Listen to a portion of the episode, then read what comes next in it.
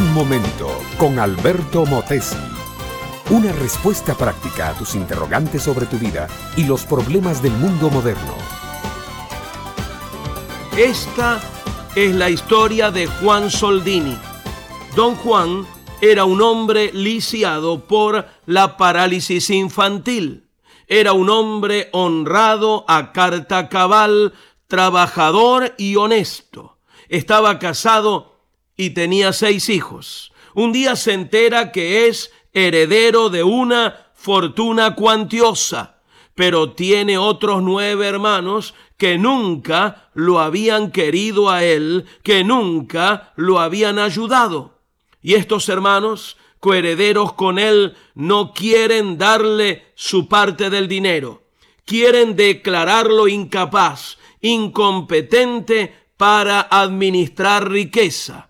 Un día le mandan una carta y le dicen que vaya a la capital para que lo traten en uno de los mejores hospitales. Don Juan hace un largo viaje en tren ilusionado, pero al llegar al hospital de Marras resulta que no es un hospital para lisiados, sino un manicomio.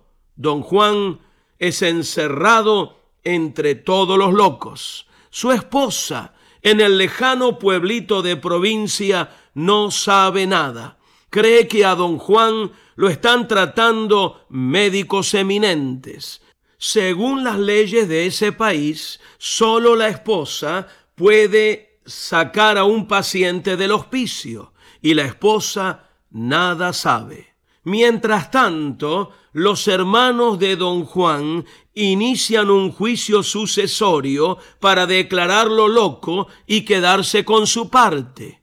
Pero don Juan es un hombre cristiano, creyente en Jesucristo y un hombre inteligente. Se da cuenta de la trama urdida contra él y no teniendo por entonces otro recurso que Dios. A Dios ora clama al Dios de toda justicia en el nombre de Cristo. No pide su herencia, que no le interesa. No pide castigo para sus hermanos. Solo pide ser sacado de allí y devuelto a su pueblito, a su casa, a su mujer y a sus hijos. Su oración es la del Salmo 35.